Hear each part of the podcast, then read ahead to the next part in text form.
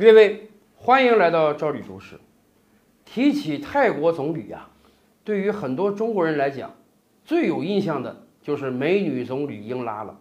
时至今日，还有很多网民关心英拉到底流亡到什么地方去了？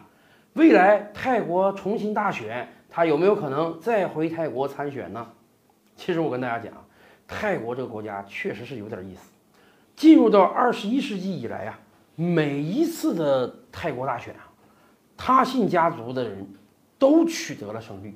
只不过每当一段时间总理，就会被军事政变打乱，以至于现在泰国还是军政府在管辖。本来预期啊，就在这个月。十一月份，泰国要搞大选，可是人家说，哎呀，还是没准备充分，干脆改到明年二三月份再说吧。泰国政局更迭的实在太混乱了，以至于他信是第一个，也是唯一一个干满了四年任期的泰国总理。其他的人啊，基本上没干满就被赶下去了，有的像他信的第二任期那样被军政府政变赶下去了。我们今天跟大家讲一个更夸张离奇被赶下台的情况。他信之后啊，有一任泰国总理叫沙马顺达卫，哎，他自己也称是华裔，他还认为自己姓李，所以我们也可以称他为李沙马总理。这位沙马总理在零八年的时候当选了泰国总理，人家还到北京参加咱们这个奥运会来了，结果没想到九月份的时候他就被泰国的宪法法院作出判决，被罢免掉了。什么原因呢？原因太出乎意料了。泰国法院说啊。他在干总理的时候，外面有兼职，这个不合法，所以要把他罢免掉。那么这位总理兼什么职了呢？他去兼职做美食节目主持人了。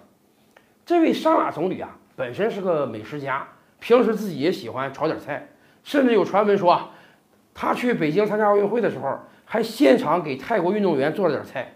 他如果去军队视察，还给军人们炒点菜。这位沙马总理既然是个美食家呀，所以人家平时也在泰国主持一档美食节目，哎，受众还很广啊。而且这个美食节目，人家是主持了很多年了。后来当选泰国总理之后，他在闲暇时间呢，也偶尔露两手，也来炒几个菜，再主持一些他这个美食节目。按说这个业余爱好，这算个什么事儿？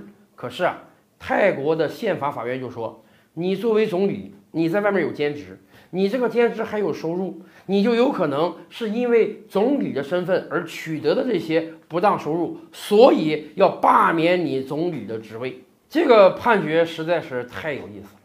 按说吧，全球很多国家，人家国家元首也好，政府元首也好，都有刑事豁免权呀。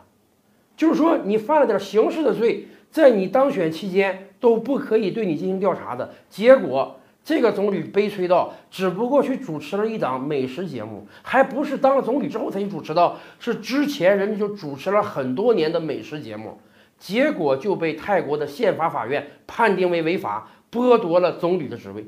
本来这个沙马总理还想上诉，可是很不幸的是，刚被罢免之后，他就被检查出了癌症，于是治疗了一年多之后就黯然离世了，所以他后来也没有上诉。后来有很多人说啊。为什么泰国宪法法院要这么整他？原因很简单，因为他也是他信的人，他信的政党在零八年泰国大选之前啊，被宣布为非法，必须解散。